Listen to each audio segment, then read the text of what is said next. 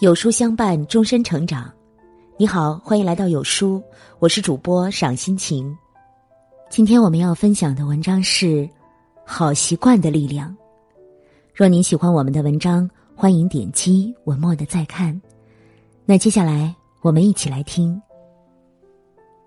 乔布斯说过这么一句话：在你生命的最初三十年中，你养成习惯。在你生命的最后三十年中，你的习惯决定了你。习惯几乎人人都有，但得分好坏。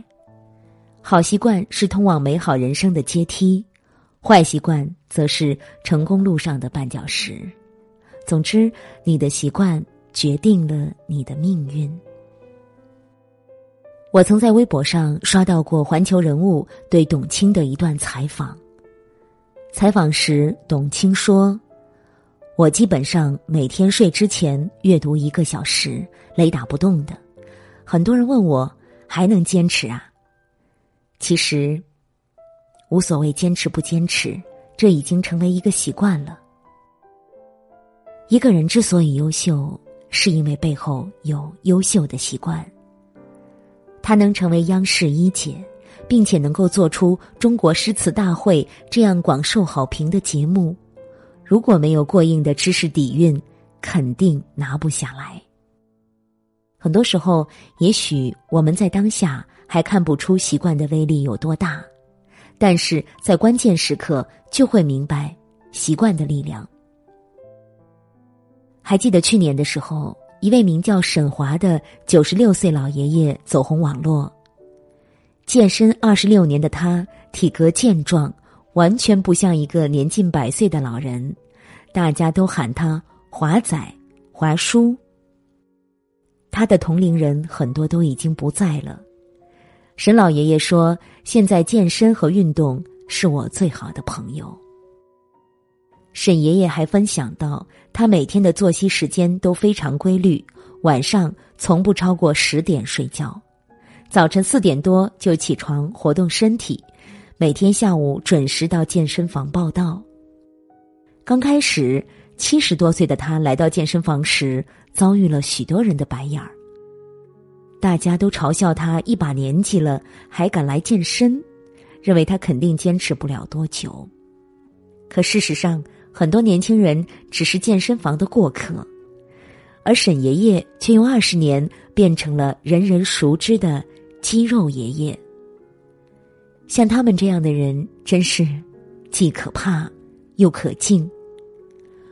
威廉·詹姆斯说：“我们一生不过是无数习惯的总和。从现在开始，去养成优秀的习惯，一切改变都来得及，一切可能都会发生在你身上。记住，越自律，越优秀。”越努力，越幸运。二，朋友小凤今年上半年毅然辞了职，然后过上了他向往已久的自由生活。可就在前几个月，他突然来找我哭诉，说自己活得越来越颓废了。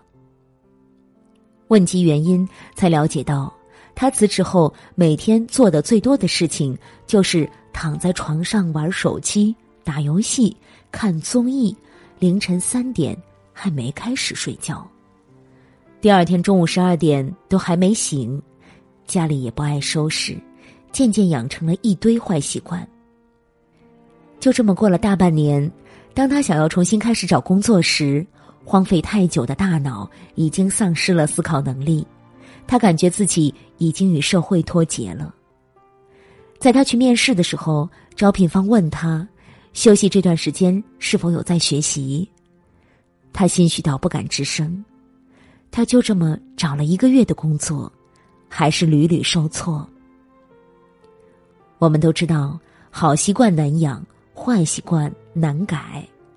于是他决定慢慢去掉自己的坏习惯，开始培养好习惯。他开始严格控制睡觉时间。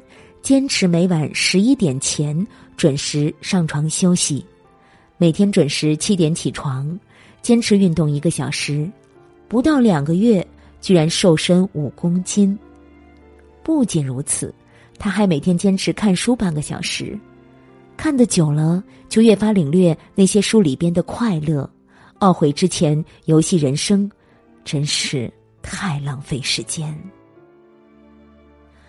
他也不再依靠外卖度日，开始认真学做饭，厨艺精进了不少，日子也过得比从前舒心的多了。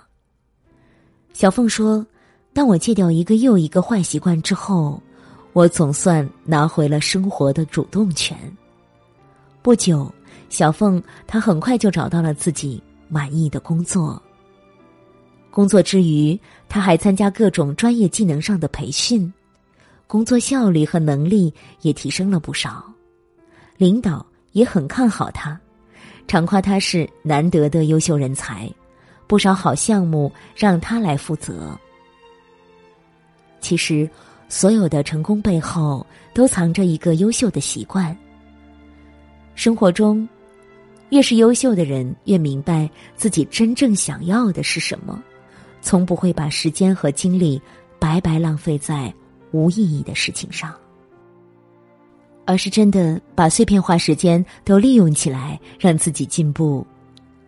很多时候，不是你变优秀了才能拥有好习惯，而是你拥有好习惯了，才能变得更优秀。三，拥有优秀的习惯是幸福人生的开始。习惯啊，需要一点一滴的养成。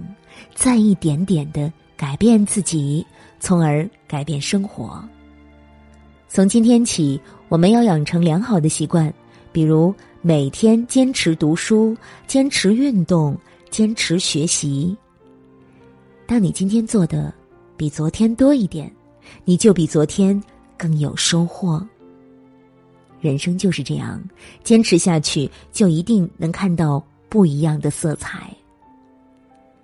愿我们每个人都能养成优秀的习惯，不辜负人生，去成为更好的自己。